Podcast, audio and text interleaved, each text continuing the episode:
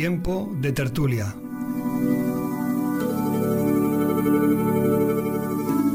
Actualidad, cultura y espiritualidad.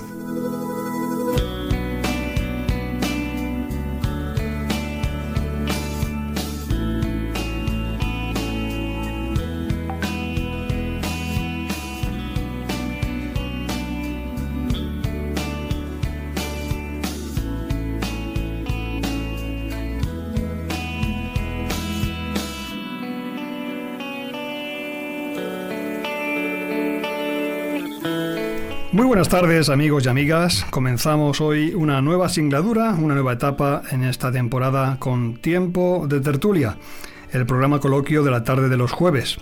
Les saluda Paco Lobato y en la parte técnica tenemos a Eloy, Eloy Lobato. Estamos transmitiendo en directo desde los estudios de Voz de Vida Radio en Sabadell, Barcelona y ya sabes que puedes escucharnos a través de internet en vozdevida.com o, o vozdevida.org, además de en la frecuencia modulada en Gospel FM de Alicante y a través de Onda Paz en Barcelona. También son diversas las estaciones de FM que transmiten el programa en diferido, como Dynamis Radio en Madrid, Ona Pau en Girona y Aliento de Vida Radio en Murcia. Para todos los oyentes de estas emisoras amigas, un cordial saludo.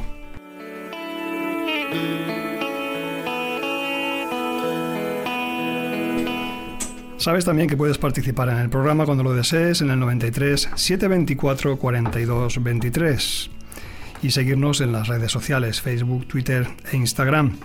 Nos gusta conocer acerca de nuestros oyentes, su opinión, los temas que os gusta que tratemos y la opinión también que tenéis de los temas que llevamos en consideración cada semana.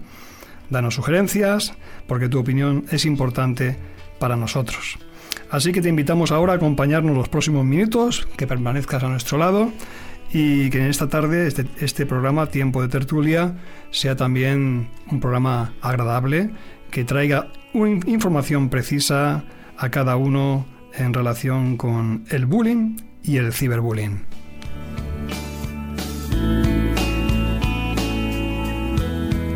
Recuerda también que en nuestra sección literaria, al final del programa, tendremos el escondite de los libros con Mati Sánchez y Benji Galvez. Sin más demora, comencemos.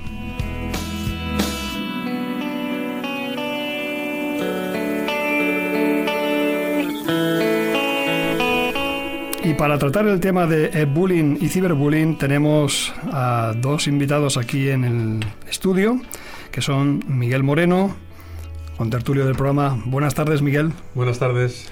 Bienvenido y gracias por estar con nosotros. También Virgilio Zaballos, el, escritor y también comunicador, ya conocido también de la tertulia. Buenas tardes, Virgilio. Buenas tardes y encantado de estar con vosotros de nuevo.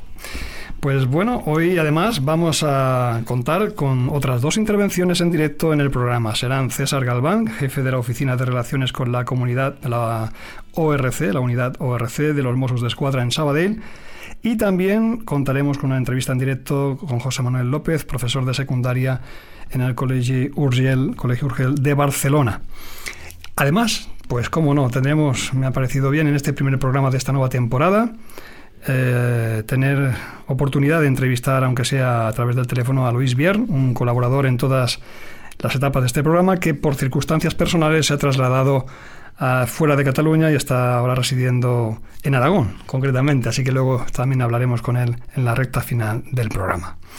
Como es habitual también en este espacio, eh, formulamos una pregunta para que nuestros oyentes, si lo desean, puedan interactuar, puedan participar. Y tenemos eh, una cuestión que creo también que es interesante poder eh, abundar en ella. Por ejemplo, es esta. ¿Crees que el bullying y el ciberbullying son tratados con la debida seriedad en nuestra sociedad? A. Hay tres opciones posibles. A. Sí, hay una concienciación general adecuada sobre el tema del acoso y se está solucionando el problema. B. Solo en parte. Queda aún mucho trabajo por hacer y la solución no está cerca. Y C. No, todavía hay una gran mayoría de personas que no toman en serio estas cuestiones y no son conscientes de sus efectos. Si quieres participar, puedes hacerlo ya sea a través de Facebook, Twitter, también a través de nuestro correo electrónico tiempo de tertulia arroba Tiempo de tertulia arroba vozdevida.org. Para hablar del tema, naturalmente es necesario primero definir bien de qué vamos a hablar. ¿Qué es el bullying? Naturalmente esta palabra es un anglicismo, viene, procede del inglés, que significa intimidar, y me gustaría que entre los contertulios aquí que están en la mesa, pues pudiéramos eh, definir más ampliamente qué es esta expresión. Bullying, acoso, Exacto, yo lo entiendo como acoso físico o psicológico eh, al que someten a una persona eh, de forma continuada con el fin de... el fin último es destrozarlo interiormente, ¿no? Y, y, en ese sentido, pues es, es uno de los tremendos problemas que tenemos en nuestra juventud, en, este, en esta generación. Y yo creo que es muy oportuno, y más ahora al empezar el curso, es un tema que se ha hablado en algunas ocasiones, seguramente no lo suficiente y mm, seguramente también hay mucho que decir mm, en cuanto a respuestas que no son fáciles, desde luego, pero que necesitamos abordarlo con valentía. Este es un tema, Miguel, que ahora eh, se habla de él más por el causa del ciberbullying, ¿verdad? Por las redes sociales, donde cada vez es más frecuente y es más grave, si cabe, eh, el acoso. Sí, mm, precisamente ayer hubo una información de la Fundación ANAR que ha hecho un estudio sobre esto, está colgado en Internet, y menciona el hecho de que mm, se está convirtiendo en algo más duro se está ejerciendo más violencia porque al, final se trata de violencia. Es violencia lo que se ejerce sobre las personas, sobre los chicos en este caso que, estamos hablando, aunque no es el único acoso que existe. ¿no? Eh, y, lo que hay que discernir un poco es que, no es eh, eh, estas, estos altibajos en las relaciones que a veces tienen los chicos de hoy te estoy, no te estoy mañana y tal, estas cosas, ¿no? Sino que es conducta violenta, continua y el agresor es más grande y más fuerte o la víctima se siente que es menor que el, que el agresor aunque no sea aunque no sea así. Precisamente eh, una definición que ofrece Dan Oweus que es un doctor en psicología pionero en el tema de investigación del tema del, del bullying llevó a cabo un estudio muy profundo y sistemático con el propósito de analizar este fenómeno social y él lo definió de esta manera el bullying es el maltrato deliberado continuo y agresivo que recibe una persona por parte de uno o más individuos. Eh, es una forma, por tanto, de violencia, como bien ha dicho Miguel, ¿verdad, Virgilio? Desde luego. Es, eh, yo creo que no se es consciente. Las personas que seguramente en algunos casos, o en muchos casos, comienza siendo algo mm, una broma, comienza un, tiempo de divertimento, ¿no? Ya sabemos cómo somos cuando hay un grupo de, jóvenes juntos y hay una víctima propiciatoria, débil, eh, diferente, distinto, con algunas peculiaridades que no entran dentro del grupo general pues eh, de forma inconsciente pues empieza a burlarse, a reírse y a hacerle el objeto de, mm, de, los ataques. A partir de ahí, pues el desarrollo que se produce es demoledor, es evidente. Y yo creo que muchos de los que mm, de los acosadores no son conscientes del daño que se llega a producir. Tenemos muchísimos ejemplos de casos de suicidio, ¿no? De personas, de niños, de, de niñas, de jovencitos que, no pudiendo soportar más la presión y la tensión, pues acaban suicidándose. Por eso es importante hablar de este tema. Pienso yo que es la manera de atajar, si cabe, de alguna forma, esta realidad que no se puede esconder más, sino que se ha de sacar a la luz. Yo creo también que, no sé si estaréis de acuerdo conmigo, hay una gran responsabilidad por parte de los adultos en relación con el tema mm, de este acoso a los menores, ¿verdad? Porque hay frases estereotipadas como es normal, suele pasar, es cosa de la edad, o todos pasamos por eso, mm, así se hará más fuerte, así se hace un hombre, o lo que no te mata te hace más fuerte, ¿no? Que dice usada fuera de contexto, ¿no? Pero mm. son unos pretextos cobardes, ¿no? Para no enfrentar esta, esta realidad muchas veces. Eh, he encontrado una frase eh, buscando pues información, ¿no? Hay, de hecho, en España creo que saltó un poco este tema a la opinión pública cuando Joaquín Severio, un chico de 14 años, en el año 2004, se suicidó. Un chico que estaba sufriendo eh, el acoso, ¿no? Y, he encontrado, pues, el bullying no mata, pero puede llevar a la muerte.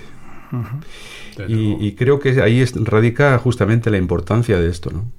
Que, no es cosa de críos, que no son bromas, eh, cosas que se hacen, no, no, no, que realmente es importante, que hay dolor, que hay sufrimiento, que hay depresión, que hay fracaso escolar, que en fin, hay una, toda una serie de cosas que seguramente vamos a comentar después, que, que, afectan muchísimo a las personas. ¿eh? Muchos de los grandes dramas de la sociedad comienzan minimizándose, no dando la importancia, porque siempre hay otra cosa en la que ocuparse.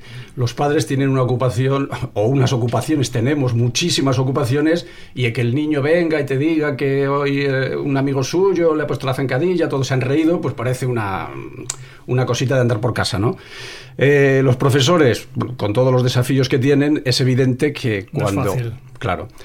Pero, mm, como digo, todos los dramas comienzan siendo poca cosa, si no se les ataja tiempo, y yo creo que ya tiene un recorrido amplísimo todo este asunto del bullying, como para tomárselo muy en serio. Porque eh, no cabe duda que el arma secreta más fuerte, más poderosa que tiene el bullying es el silencio.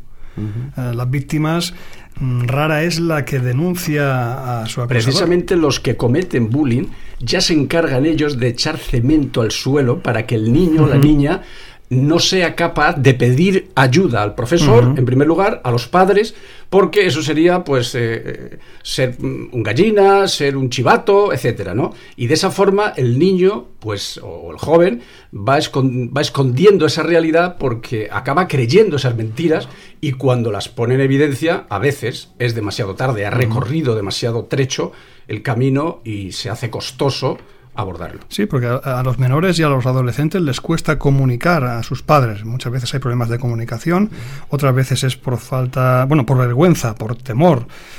Eh, a la reacción incluso de los a nadie adultos. Le gusta, a nadie le gusta contar que se han reído de mí que hoy pues eh, todos tenemos manías, todos tenemos peculiaridades y porque yo hago no sé qué cosa, pues todos los demás se han reído y han hecho la gracieta y siempre hay el listo de turno que tiene una habilidad inmensa para provocar la, risa de todos los demás y a nadie le gusta ir contando eso por ahí en principio, pero claro. Estamos hablando de, otra cosa. Estamos hablando del inicio del bullying, ¿no? Hay una, hay una chica en, que empieza a estudiar psicología ahora en la Universidad de Gerona que sus padres y sus profesores se dieron cuenta de que sufría bullying cuando hizo un trabajo de fin de, curso en el mm. bachillerato y, presentó un vídeo en el cual ella pues iba relatando sus experiencias, cómo se sentía y el resultado del bullying que le estaban haciendo. Y era una chica pues normal, un poquito Gordita, era un poquito ah. gordita, como otro lleva gafas, como otro. y, Bueno, cualquier excusa a veces es suficiente para que un matón o un grupo de ellos. O una matona. O una matona, porque sí, sí, también. Eh, hay de todo. Eh, sí, sí, hay en ciberbullying, eh, no sé si. Hay más chicas que están sometidas a ciberbullying que, y que lo realizan que no chicos, según un informe que.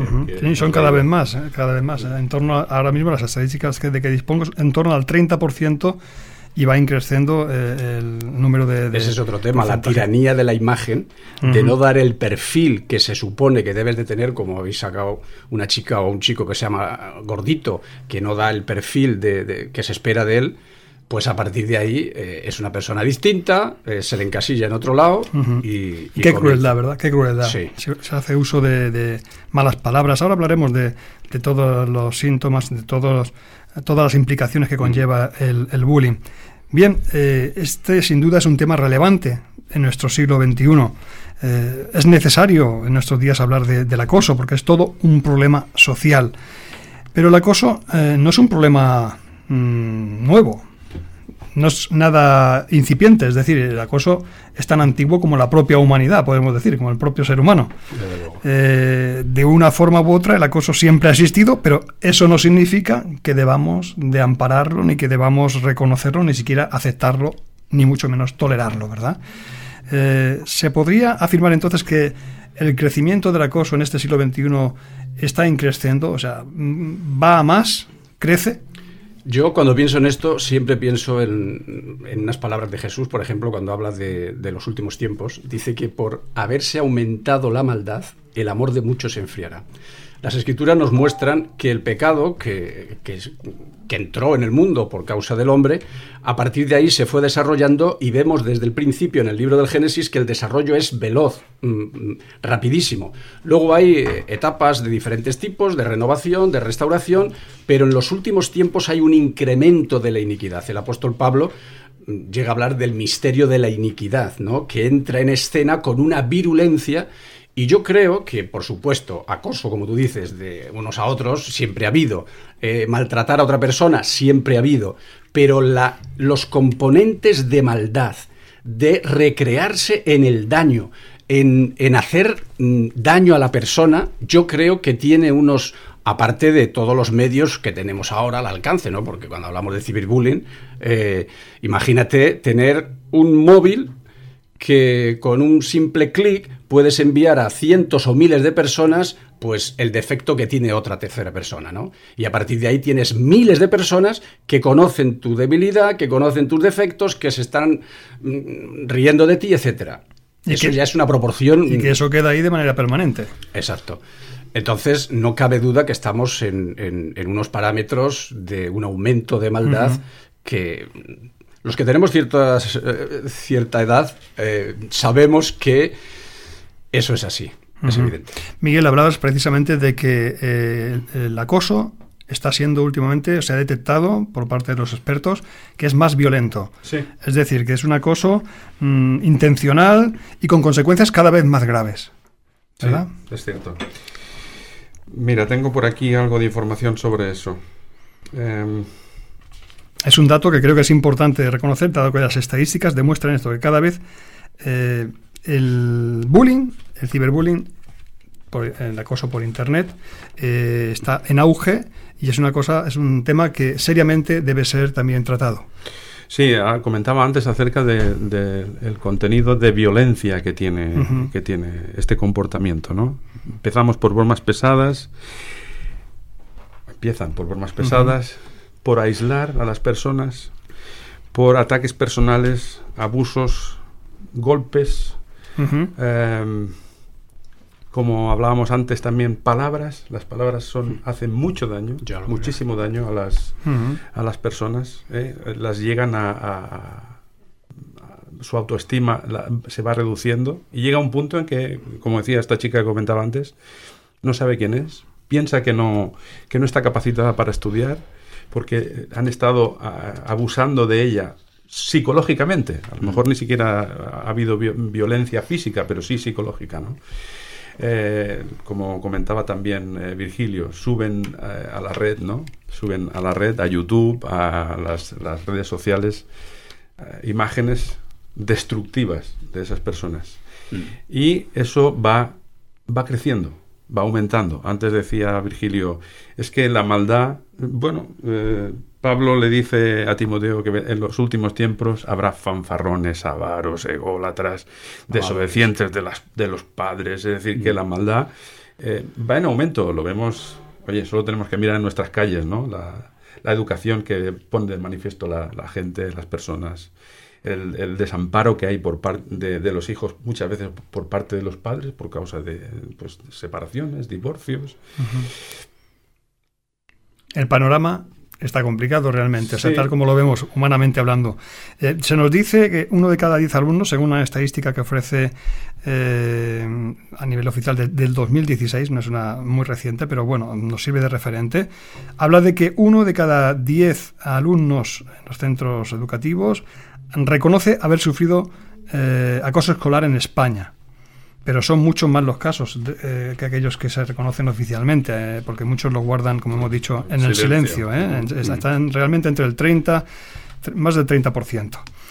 Y en cuanto al bullying escolar, el rango de edad es hoy por hoy, en este momento, más amplio antes casi en, su totalidad se limitaba a la secundaria, ¿verdad? Y hoy en día incluso vemos en primaria y en preadolescentes que ya se ejerce eh, el acoso en niños más pequeños.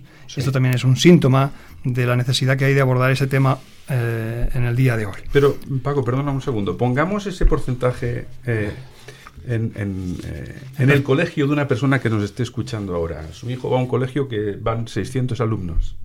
Un 30% vamos a hablar solamente de un 10, tú comentabas un 30, un 10. Son 60 alumnos de ese colegio que están siendo acosados. O sea, son muchos niños y muchas familias. Y muchos que están participando de ello. Y muchos que están si participando. 60 son acosados, los acosadores suelen ser más. El grupo, sí, normalmente es una cosa. Por no lo es una tanto, cosa... el porcentaje es amplísimo, Exacto. de gente involucrada en, En- el asunto. En connivencia, exactamente. Claro, claro. Vamos a hablar rápidamente, eh, antes de la primera entrevista, que vamos a llevar a cabo ya mismo, de los tipos de bullying o acoso. Voy a señalar principalmente cuatro de ellos, de algunos habéis hecho ya referencia, pero quiero citar, si os parece, luego podemos apuntar más adelante, eh, un poco más. Eh, se trata del bullying o acoso psicológico, que, el cual consiste en excluir o marginar de actividades, hablar mal es decir, chismorrear de, de, las, de otros, aislar del resto del grupo y de los compañeros. Ese maltrato psicológico puede ser eh, verbal, también bueno, puede consistir a través de, como hemos dicho, de las redes sociales, pues mm, tratar ahí a esa persona de manera inadecuada.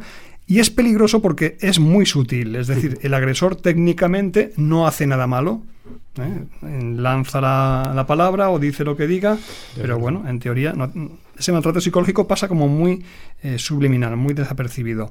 Luego tenemos el maltrato verbal, que es la conducta bueno, hacia la persona agredida, mm, le suelen poner apodos, motes, le gritan, le insultan, le menosprecian en público, resaltan sus defectos físicos y bueno, es el más extendido, que hacía referencia hace un momento Virgilio. Tenemos el maltrato físico, en tercer lugar, en el cual a la persona agredida se le golpea, se le roban o esconde sus pertenencias, se le quita dinero, se le acosa sexualmente y es el tipo de abuso extremo que lleva a muchos adultos a actuar. Eh, lástima que no lo hacen antes, porque cuando se llega a este extremo del maltrato físico, quizá ya ha habido psicológico y verbal eh, de manera clara, pero ha pasado desapercibido de los adultos o no han querido intervenir, ¿verdad? Este, el maltrato físico, es el más mediático, el que más difusión obtiene de los medios de comunicación, eh, cuando se ven imágenes. El más palpable, es el Sí, más palpable. Exactamente, pero a veces acaba en tragedia, como también hemos hecho referencia hace un momento. Y por último tenemos el, el acoso cibernético, el bullying o ciberbullying, eh, en el que la persona agredida sufre ataques a través de las redes sociales, correos electrónicos, en sus teléfonos móviles, en sus tablets, en sus ordenadores, con mensajes cargados de odio, eh, amenazas, burlas o chantaje. Es un acoso muy serio, este del cibernético, porque eh, su alcance es mucho mayor y el daño que supone se extiende de manera global por la red en tiempo y forma indefinidos.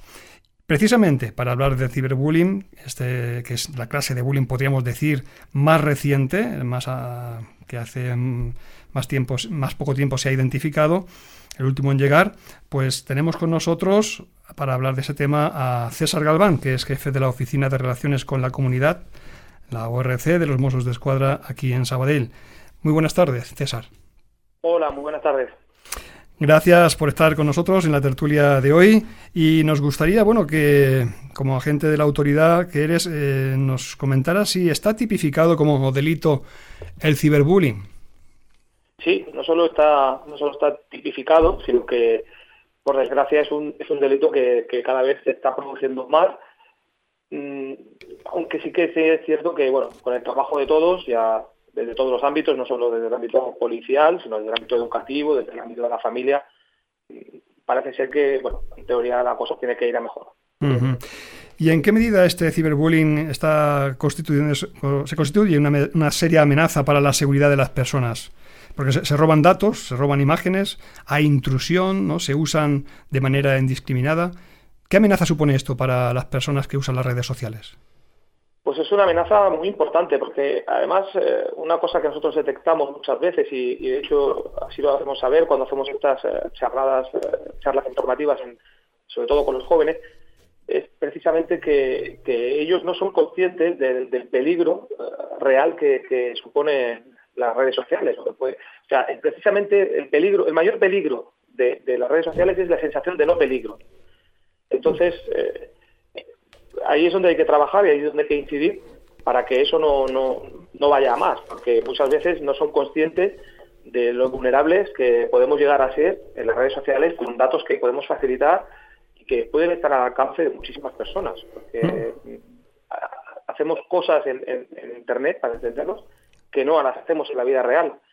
Eh, en la vida real está claro que cuando hablamos con los chavales, eh, lo, comentan y así lo, lo, verbalizan, es, no se les ocurre acercarse a un extraño y facilitarle sus datos personales, ni, ni, una fotografía, ni decirles dónde vive, ni cuál es su actividad, ni, ni qué extraescolar hace, o qué deporte practica, ni dónde se mueven. Eh, no lo hacen y, con desconocidos en la vida real, pero en cambio no tienen ningún pudor o ningún miedo a hacerlo en las redes sociales eh, ante todo el mundo, ante personas que, que, no saben eh, qué pueden hacer con esta información. Entonces, ese realmente es el, gran peligro de, de, Internet, es esa sensación de no peligro. Y esto porque es así, porque la gente mm, no cree que, que tenga importancia, es decir, ¿por qué esa sensación, esa falsa sensación, César? Precisamente por eso, quizá, ¿no? Porque, bueno, estoy en un entorno protegido, estoy en mi casa, estoy rodeado de, a de un amigo, estoy en mi habitación, estoy en la escuela. Eh, entonces parece que eso me da una sensación de seguridad, ¿no? De, que no me puede pasar nada malo, ¿no? Al final, eh, no, no, hay sensación de peligro, por lo tanto no, activo, no activo mi alerta de, de peligro, bajo la guardia y pues eso, interactúo con cualquier persona que habla conmigo, tengo mis perfiles abiertos, accesibles a cualquier persona. Eh, insisto, ese es el gran peligro, la, sensación de no peligro. Sí, porque todo el mundo no es bueno en las redes. No, no, no, pero es que al final otra cosa que tenemos que tener muy claro es que las redes es eh, un reflejo de la, vida real. Eh, igual que gracias a Dios la mayor parte de gente, gente somos buenas o somos buenas personas, pero hay, no hay que olvidar que la vida real, pues todos somos conscientes de que hay delincuentes. Pues eh, en Internet igual. O sea, eh, yo siempre también les comento a los chavales, mira, ojalá algún día llegue a haber algún tipo de restricción que las malas personas o los delincuentes no puedan acceder a las redes, no puedan acceder a conectarse.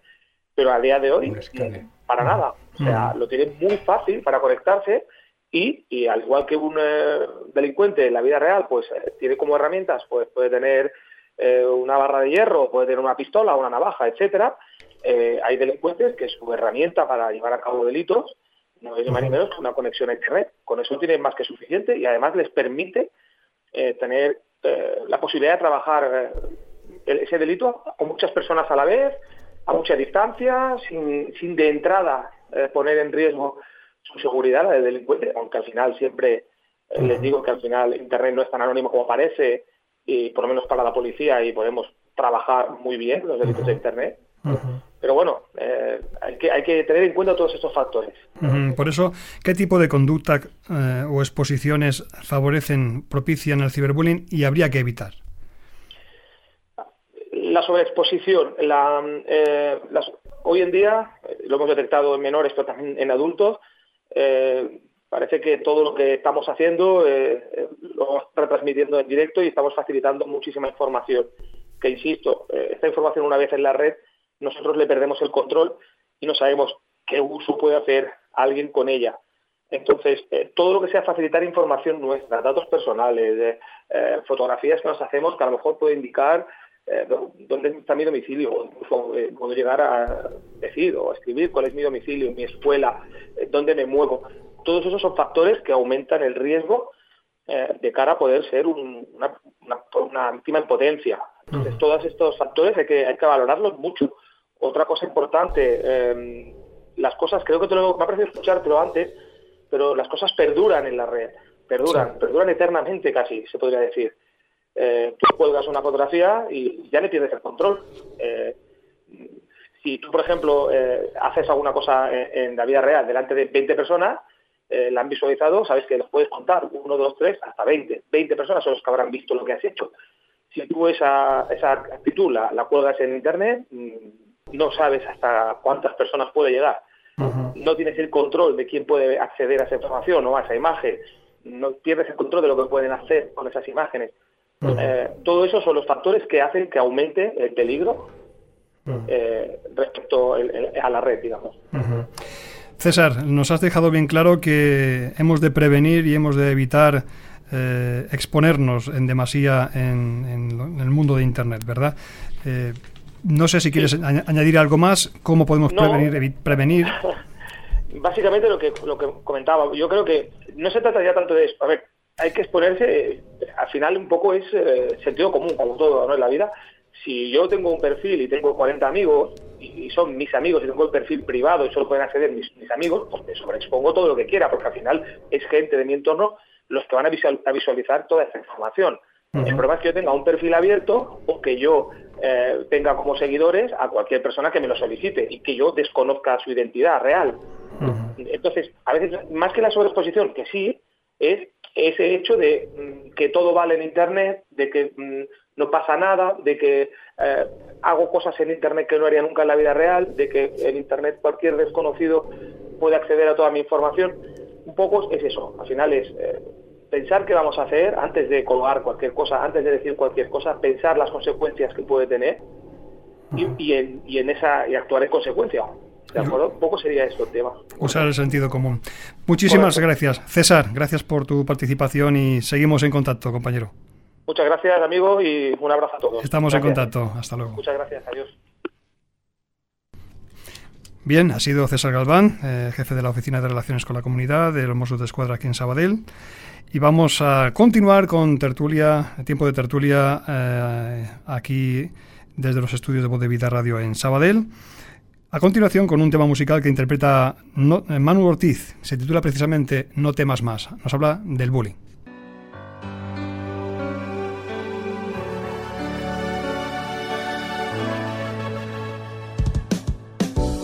Solo pienso en el momento de escapar de este tormento.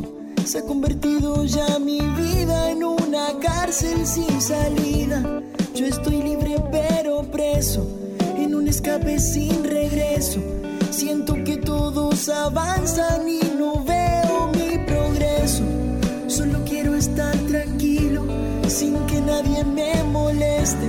Cuando salgo a la calle tengo miedo de gente, ante Dios somos iguales. Yo te pido tu respeto. Si entendieras que tus bromas se convierten en mi infierno, no temas más, solo no estás.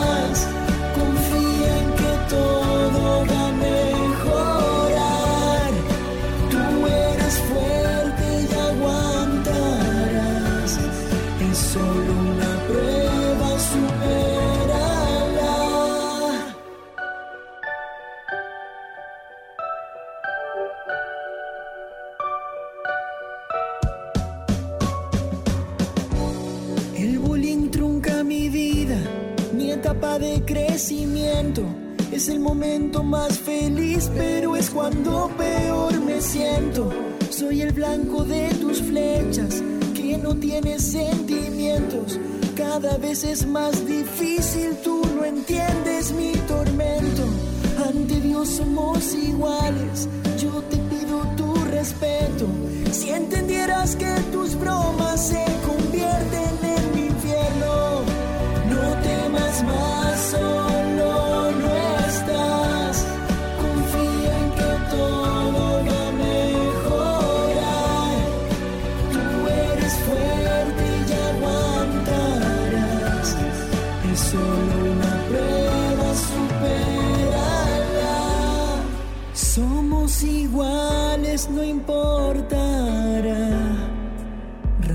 color, estatus social.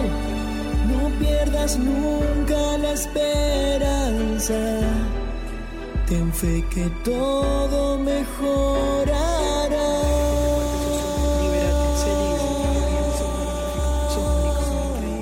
Sos sos hermoso.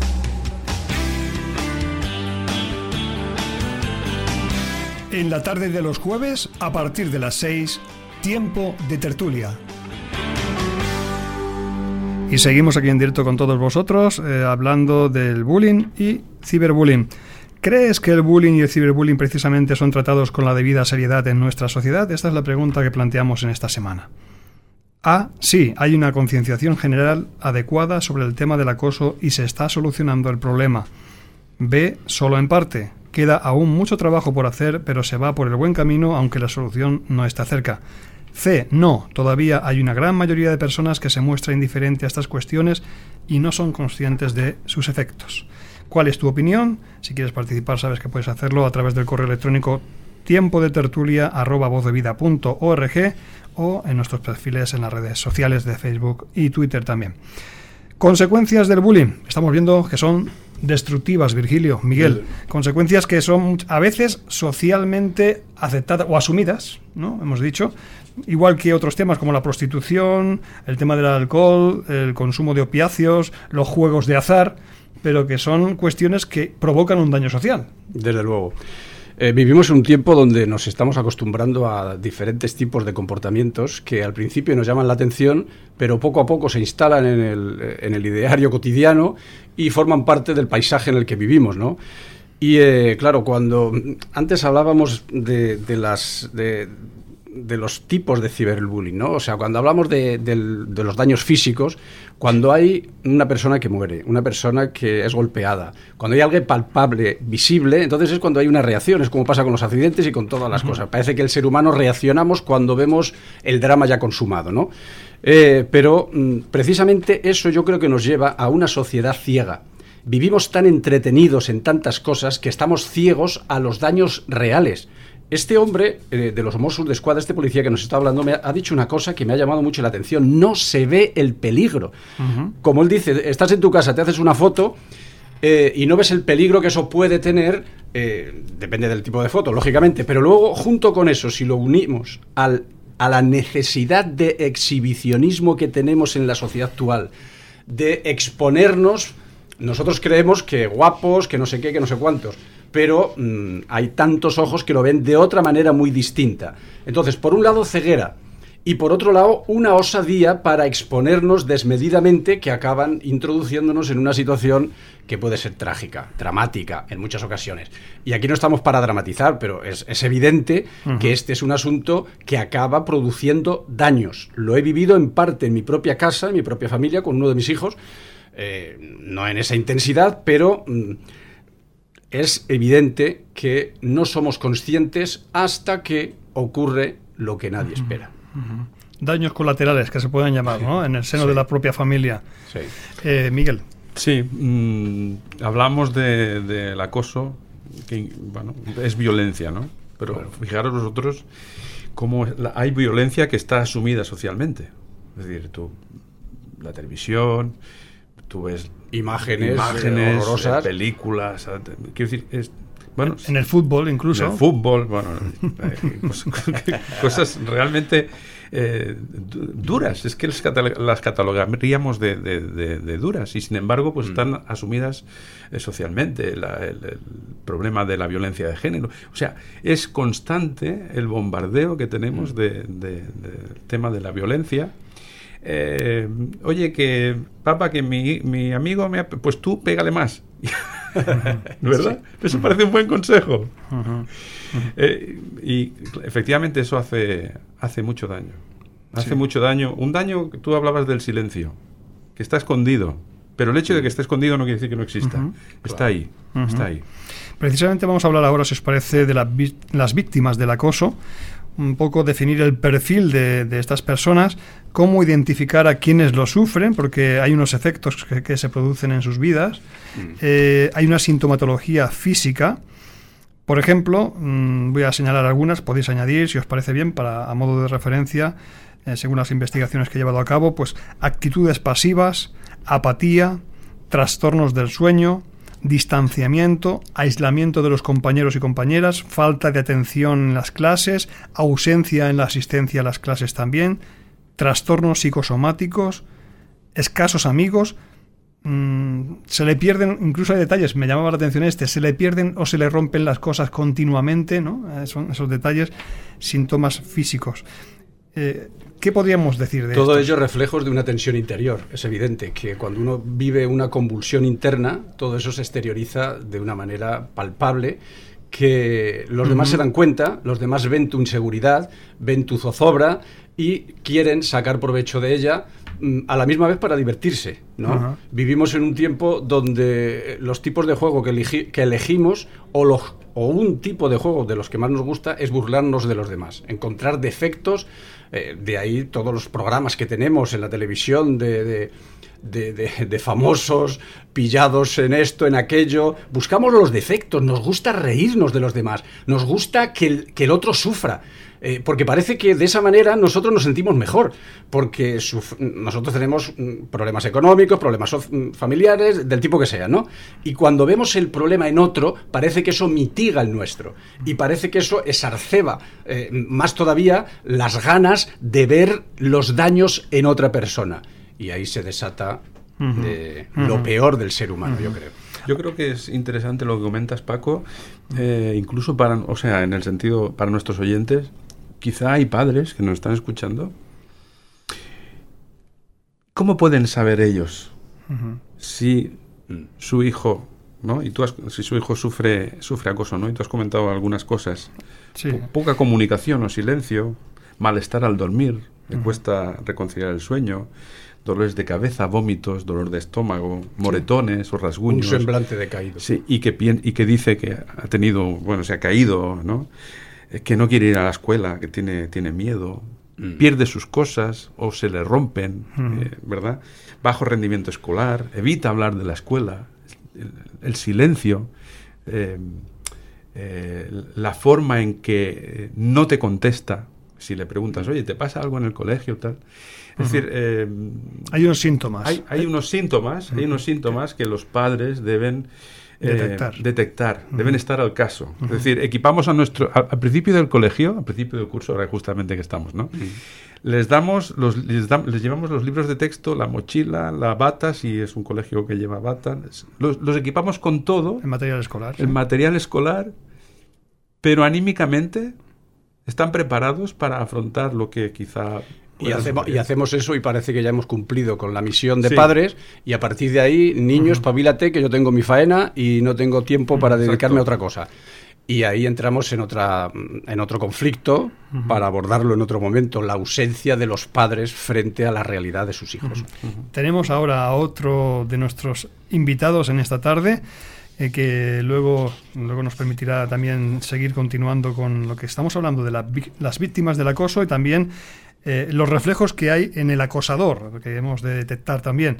Pero como digo, tenemos ya a José Manuel López, que es profesor de secundaria en el Colegio Urgel, Colegio Urgel de Barcelona, quien va a participar también en, este, en esta tertulia, en este coloquio. Ahora sí, desde el punto de vista de un profesor que en las aulas vive eh, experiencias diversas. Y nos gustaría saber, José Manuel, buenas tardes. Hola, buenas tardes, Paco. Eh, queremos saber, José Manuel, si es una realidad el bullying en las, aulas o es una ficción. Eh, a ver, eh, el bullying es una realidad. Yo diría que no. es muy escandalosa cuando aparece mediáticamente, muy trágica en las familias que lo sufren, tanto el acosador como el acosado. Hay doble víctima aquí. Hay un trabajo educativo a dos bandas, pero yo diría que en función también del centro. Los centros pequeños, como es mi caso, el Colegio de Urgel, de una sola línea, es más familiar, permite la interacción eh, a todos los niveles del equipo directivo, de la comunidad educativa, del claustro de profesores, eh, y están más vigilados porque los espacios son más pequeños, porque hay una sola tutoría por línea, entonces el claustro de profesores interactúa con todo el grupo de alumnos de secundaria y vienen desde pequeñitos y es más una familia. Es más difícil que el bullying aparezca aquí. No que no haya personas acosadoras, ¿vale? O con el perfil, pero la actuación es más preventiva, el seguimiento es más cercano, y la delegación de los padres, esa ausencia de la que hablabais, eh, se puede suplir más fácilmente por la incidencia del profesorado, por, la estructura eh, de colegio. En un colegio muy grande, de muchas líneas, donde el tutor se puede disipar, donde pues eh, cuesta más. No es que no haya una intención de educar en, en la buena convivencia, yo estoy convencido que toda la comunidad educativa es consciente y la tiene, pero a veces la realidad también nos puede eh, además, eh, con todo el ciberbullying que veníamos hablando y demás. Así que, en principio, yo llevo 20 años de educador, eh, sí que a veces han ocurrido conflictos, es normal en el ser humano, pero también la actuación directa, inmediata, hace que el caldo de cultivo no sea el adecuado para que se instale el, el, bullying como conducta a imitar. ¿Por qué crees, José, que se producen ese tipo de conductas entre compañeras y compañeros de, de un mismo centro educativo? Eh, bueno, digamos que lo primero es el, el presupuesto, ¿no? El ser humano eh, tiene una inclinación a la violencia, a veces puede haber sido educado en ella, eh, a veces ha podido mm, ver que, que, que tienen resultados a medio o plazo inmediato y entonces puede ser un mecanismo también de, de impotencia, de quererse sentir superior, de envidia sobre alguien que pues tiene buenas notas, que tiene reconocimiento. También al revés, eh, sentirte cómplice, buscar para tu idea eh, personas que te secundan, eso te da seguridad en el grupo y elegir un perfil de persona pues que sabes que es más vulnerable. eh, un, los chicos eh, tienen sus propios complejos, sus propias heridas, su propio pasado y a veces pues no lo saben tampoco ellos, hablo de la figura del acosador, gestionar. Uh -huh. Y entonces eligen el camino incorrecto. Uh -huh. Y para ahí y, y, para eso está la escuela. Naturalmente, eh, este acoso ya conlleva unas consecuencias físicas, psicológicas, que muchas veces se pueden observar. Hablemos ahora de las víctimas del bullying, ¿no? ¿Cómo, cómo les afecta esto, en, eh, digamos, en su rendimiento escolar? Bueno, yo creo que se ha definido antes muy bien la sintomatología, estoy completamente de acuerdo con, con, lo que se ha dicho. Eh, tampoco ahora cualquier chaval que baja notas eh, quiere decir que sufre bullying, tampoco nos, sino que hay que ver todas las causas, hay que oír a la persona y hay que sobre todo eh, hablar con los compañeros, hablar con el tutor. Si a veces nosotros hemos visto a un chico a lo mejor eh, o a un alumno decaído, ¿no?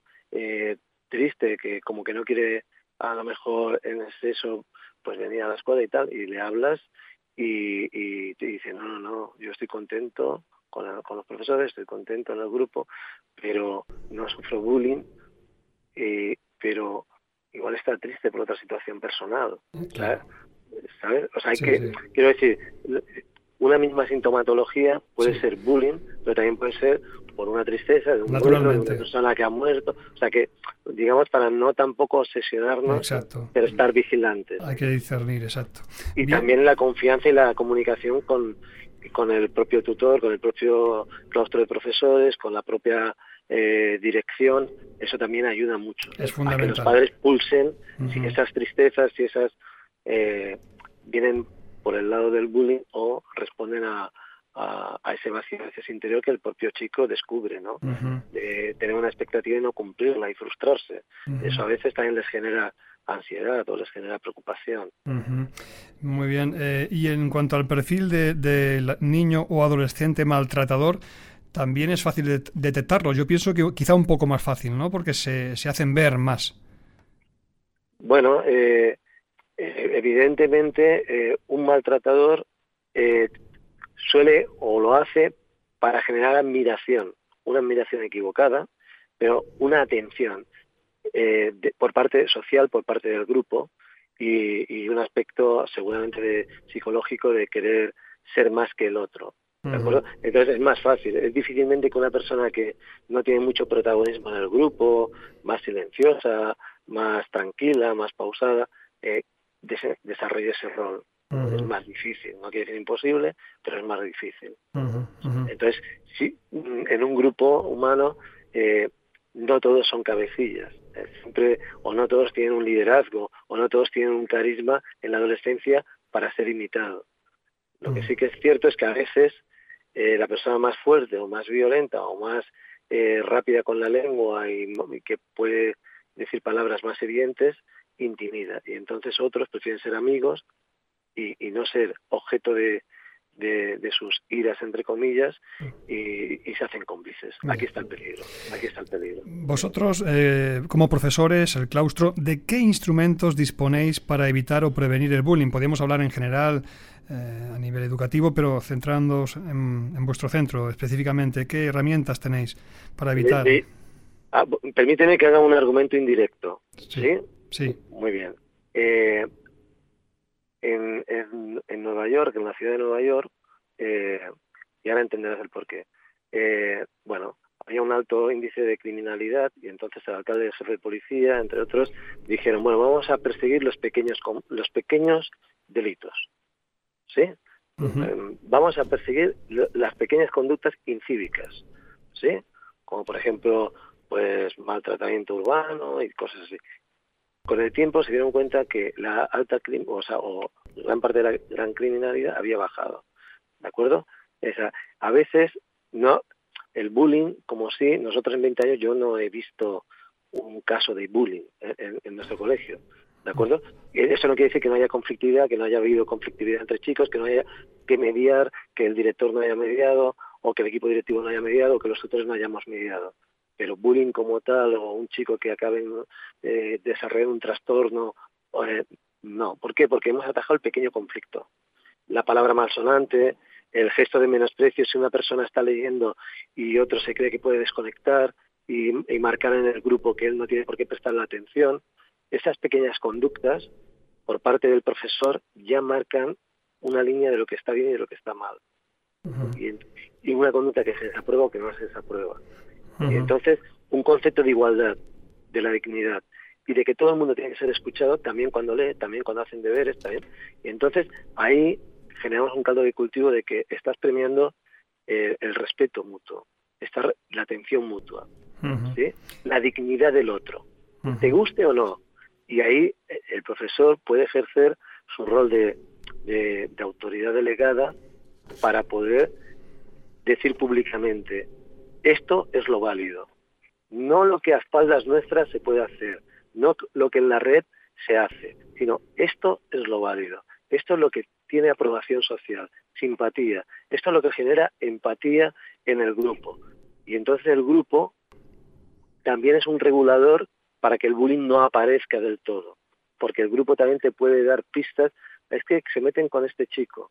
Es que, además, eh, de, por ejemplo, hace un alumno una cosa y otro viene y se lo tira. No, no, perdona. Ahora tú te quedas con él en el patio y, hasta que él haga eso o le reparas el daño y tal. Entonces, ese pequeño conflicto, dice, pues no me sale a cuenta porque me tienen vigilado. ¿Eh? La idea de que la vigilancia pues guarda un poco, el miedo guarda un poco la viña, ¿no? Esta idea.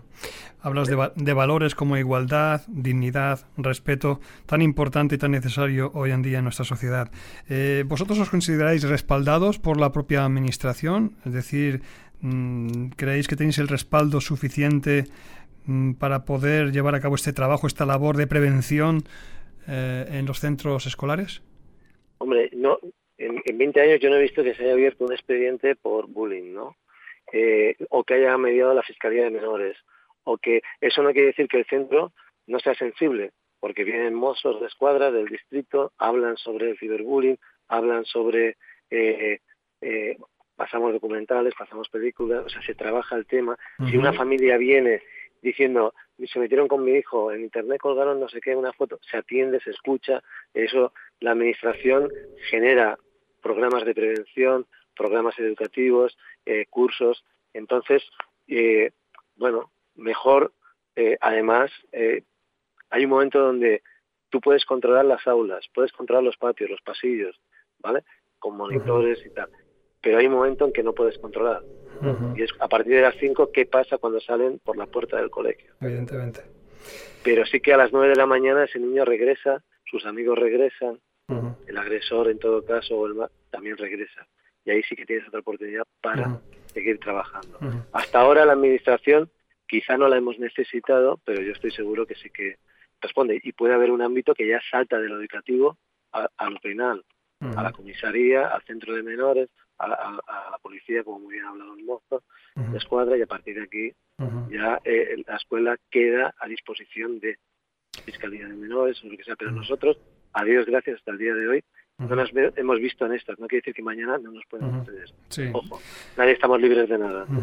Digo esto porque evidentemente nos damos cuenta de que la labor para evitar o mitigar en la mayor medida posible el tema del bullying, del acoso, eh, pues es trabajar en red, tanto a nivel institucional, a nivel de padres, a nivel de profesores, no cabe la menor duda para ayudar a que, a que esto pues vaya mm, bueno, haciéndonos eco de que es un problema social importante y que hemos de atajarlo como sea.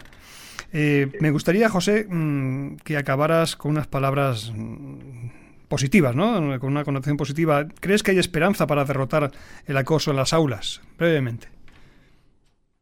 Si el caldo de cultivo es el adecuado, como tú muy bien dices, si todos remamos a una, los menores funcionan también por imitación de conducta. ¿Sí? Entonces, si yo creo que más allá del entorno virtual, más allá de la potencia mediática, ¿de acuerdo? Eh, de ciertas conductas o de ciertos juegos, ¿no? De, PlayStation y tal, que pueden ser más o menos violentos, más allá de todo eso, el cara a cara, yo creo que tiene un poder extraordinario. A los chicos les encanta que les narres historias. Y les encanta que les, que les narres historias que acaban bien, que acaban con un final feliz, que, el amor o la atmósfera del cariño aparece. Entonces, ellos son, no, no, no nos olvidemos que son chicos de entre 11, 15, 16, 17, máximo alguna vez, alguno 18. ¿De acuerdo? Entonces, eh, todavía tienen que hacerse. Todavía tienen mucho por vivir y bueno. Entonces, ¿se pueden equivocar? Sí. De manera grave, también. Pero qué bueno que todos vigilemos para que ese error sea el mínimo posible y reconduzcamos contra antes mejor el tema. Entonces, eh, eh, yo lo veo un poco así, ¿no? es, es, generarles la esperanza de que, ¿por qué no estar a lo bueno? ¿Por qué no convertirnos en buenas personas? ¿Por qué no poner de moda en el cara a cara? ¿Por qué no verbalizarles, yo quiero ser una buena persona? Yo creo que el día que muera y se me recuerde, me recuerden porque traté bien a los demás. ¿Por qué no hablar de modelos en la sociedad que han, como Gandhi, como Martin Luther King, como sobre todo nosotros como escuela cristiana, eh, los evangelios los tenemos muy presentes, la vida de Jesús como modelo, como hombre perfectamente vinculado a la paz, al cariño, al perdón, a la acogida. Entonces desde ahí ese es el espejo donde nos miramos y donde ellos también pueden ver ese reflejo en nosotros. Y luego la capacidad de gestionar el perdón, la capacidad de gestionar las segundas oportunidades. Corregimos una conducta conflictiva, pero no criminalizamos a nadie en la escuela. Siempre hay una segunda oportunidad para cambiar, para hacerlo bien, para mejorar, para sentirte. A veces hemos tenido chicos que venían, o bien que habían sufrido eh, acoso, o, o bien que tenían un perfil de respuesta violenta porque habían sufrido acoso y, han llegado allí y se han tranquilizado. ¿Eh? Ha sido como un bálsamo. Como, bueno, aquí qué voy a hacer, aquí me tienen controlado, aquí me siento protegido, eso es muy importante, aquí me puedo relajar. Porque mi sistema de alarma de autodefensa lo puedo poco a poco tranquilizar. Pues José Manuel López, muchas gracias por tu intervención en el programa recibe un cordial saludo de todo el equipo de Tiempo de Tertulia. Seguimos. Es un privilegio y un placer poder participar en un programa como el vuestro y a vuestra disposición quedo para siempre y muy agradecido. Un abrazo. Igualmente.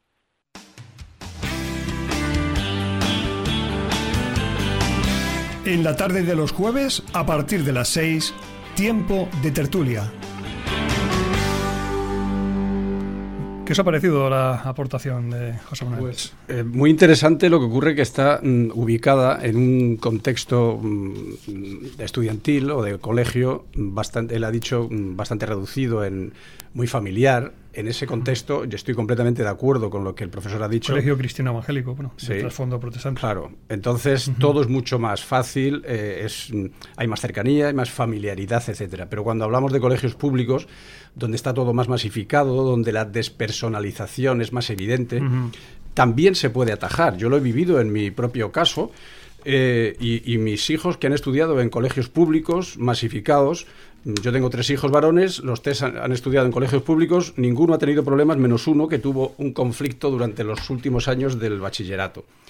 Eh, yo rápidamente me di cuenta del semblante de mi hijo, de lo que hablábamos antes, ¿no? Como, como notas eh, el estado de ánimo de tu hijo, tienes que percibirlo. A nivel psicológico también. Exacto, cuando entraban por, la casa yo siempre les pregunto cómo ha ido, eso es evidente, una pregunta mm, típica. Pero además de eso hay que ver el semblante, la, el ánimo de tu hijo, ¿no? Y bueno, después de un tiempo nos dimos cuenta que estaba siendo acosado de alguna forma, no en plan salvaje, pero sí mm, algo que le estaba dañando interiormente a través de palabras de un clásico maltratador. ¿Maltratador en, el en qué sentido? En el sentido de lo que llamamos de forma clásica el clásico chulo. El que tiene muchas palabritas, muchos chistes y que tiene el coro, como ha dicho el profesor, el coro de los que se apuntan a las risas con el daño consiguiente para la víctima que está sola, ¿no?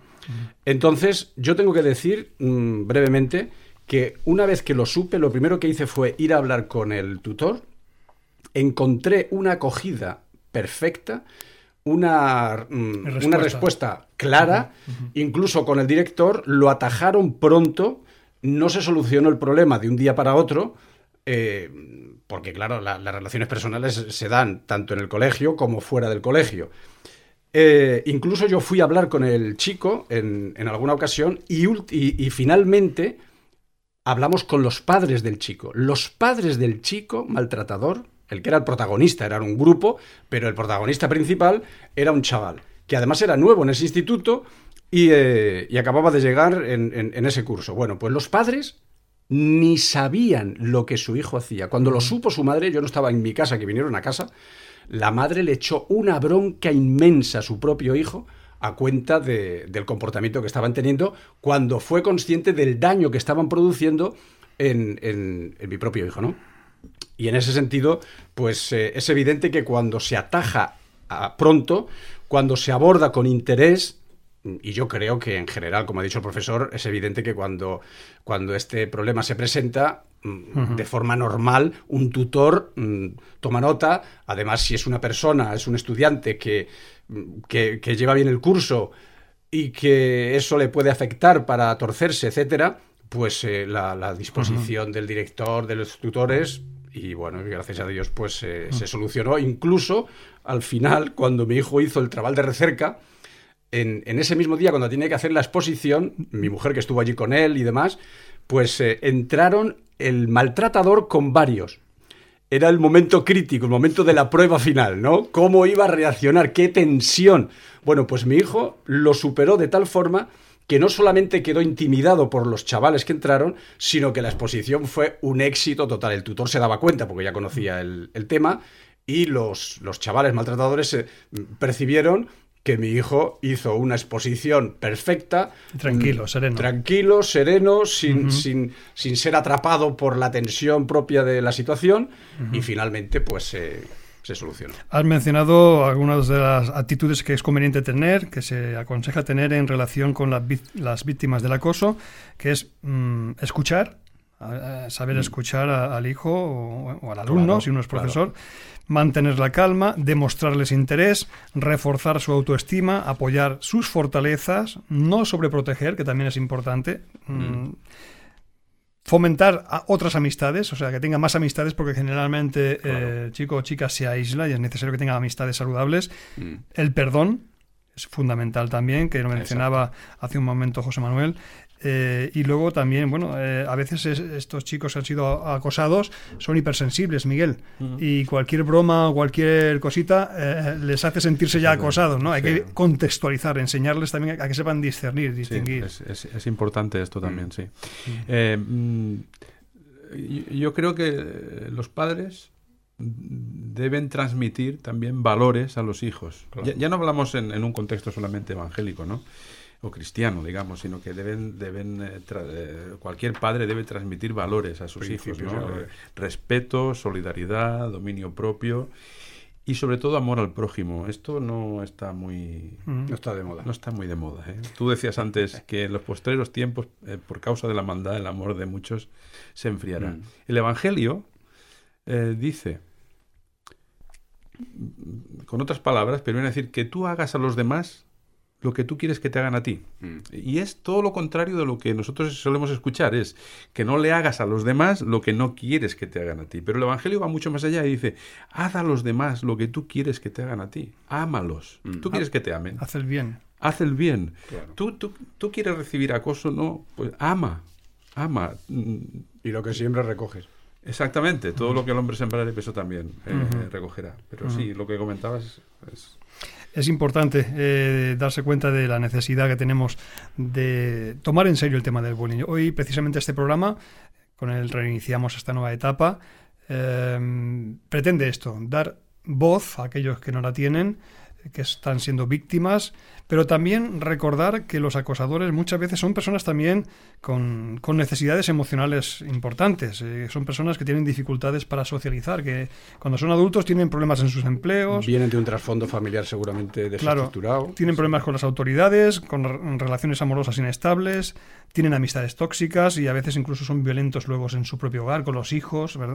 Hay un trasfondo ahí que tenemos también que apreciar y ser conscientes de que estas personas que son acosadores pues pueden tener trastornos emocionales, eh. son incapaces de sentir empatía o tristeza o lástima, lo que decía Miguel, sentir compasión por el prójimo, y también ellos mismos son objeto de rencor y de venganza por parte de otros muchos, es decir, se constituyen en sí mismos por ese carácter que tienen en un potencial objetivo de, venganza. Y también ellos mismos tienen un potencial delictivo. Eh, son personas que hay que tener cuidado con ellas en ese sentido de que si no se mm, ataja, tiempo. ataja tiempo pueden convertirse en, delincuentes. Y eso es así. Bueno tenemos eh, que hacer una breve pausa más telefónica. Yo sé que tenemos apenas 10 minutos para terminar el programa pero vamos a saludar a un gran amigo eh, que ha sido compañero en otras etapas, en todas las etapas de, anteriores del programa eh, Tiempo de Tertulia, anteriormente la tarde de Tertulia, y en su momento fue Tertulia en la noche, allá por la década de los 90.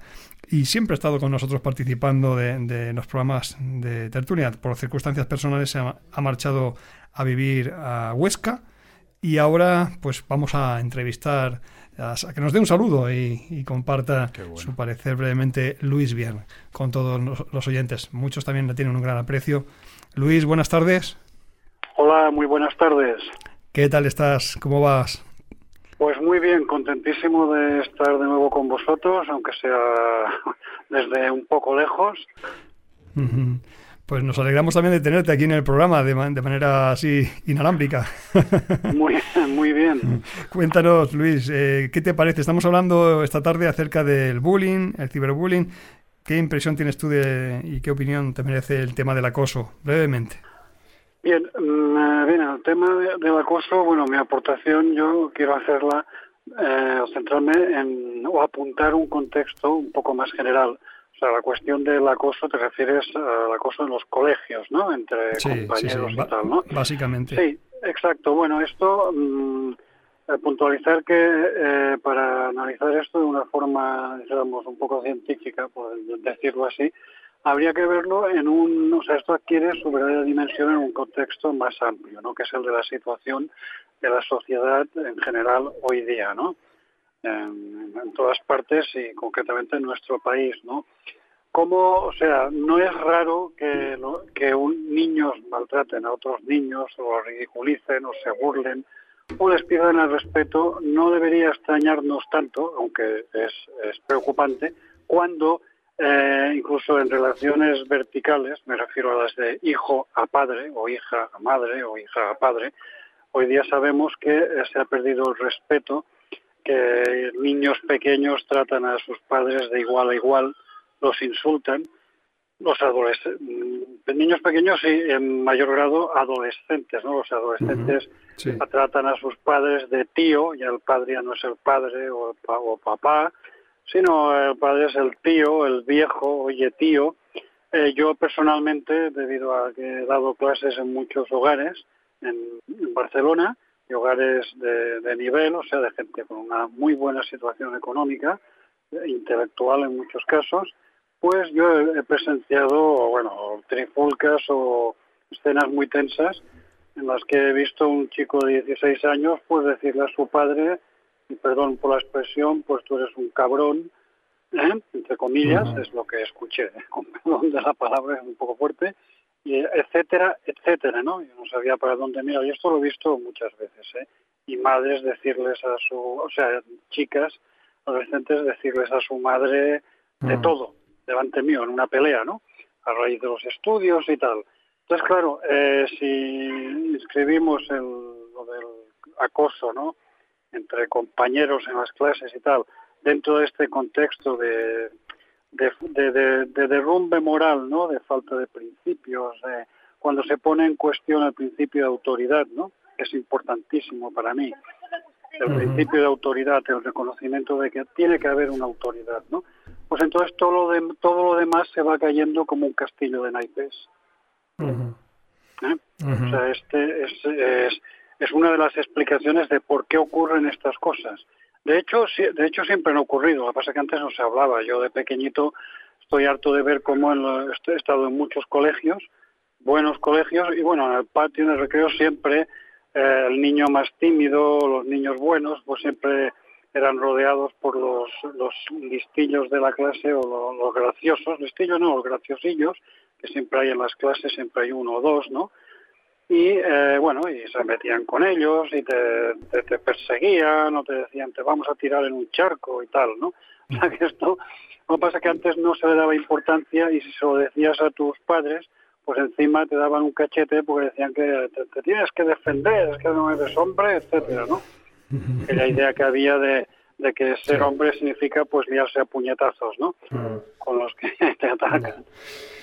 Muy bien, Luis, pues eh, recogemos aquí también tu parecer en cuanto a este tema y estamos de acuerdo en que efectivamente el trasfondo que tenemos es más amplio de, del claro, que se escribe exactamente. No, y solo para terminar, bueno, mm. ponerlo en el contexto bíblico, no, no olvidarnos como, por ejemplo, eh, la palabra de Dios en segunda de Timoteo 3, del 1 al 4, estos versículos tan conocidos ¿no? del carácter de, de, las personas en los últimos tiempos, una de las características negativas es la desobediencia a los padres, mm. y de esto también se habla en Romanos 1.30, se nos vuelve a hablar de cómo una de las consecuencias de darle las espaldas a, a Dios, ¿verdad?, de no reconocerle, de no darle gracias por sus beneficios es, una de ellas es la desobediencia a los padres.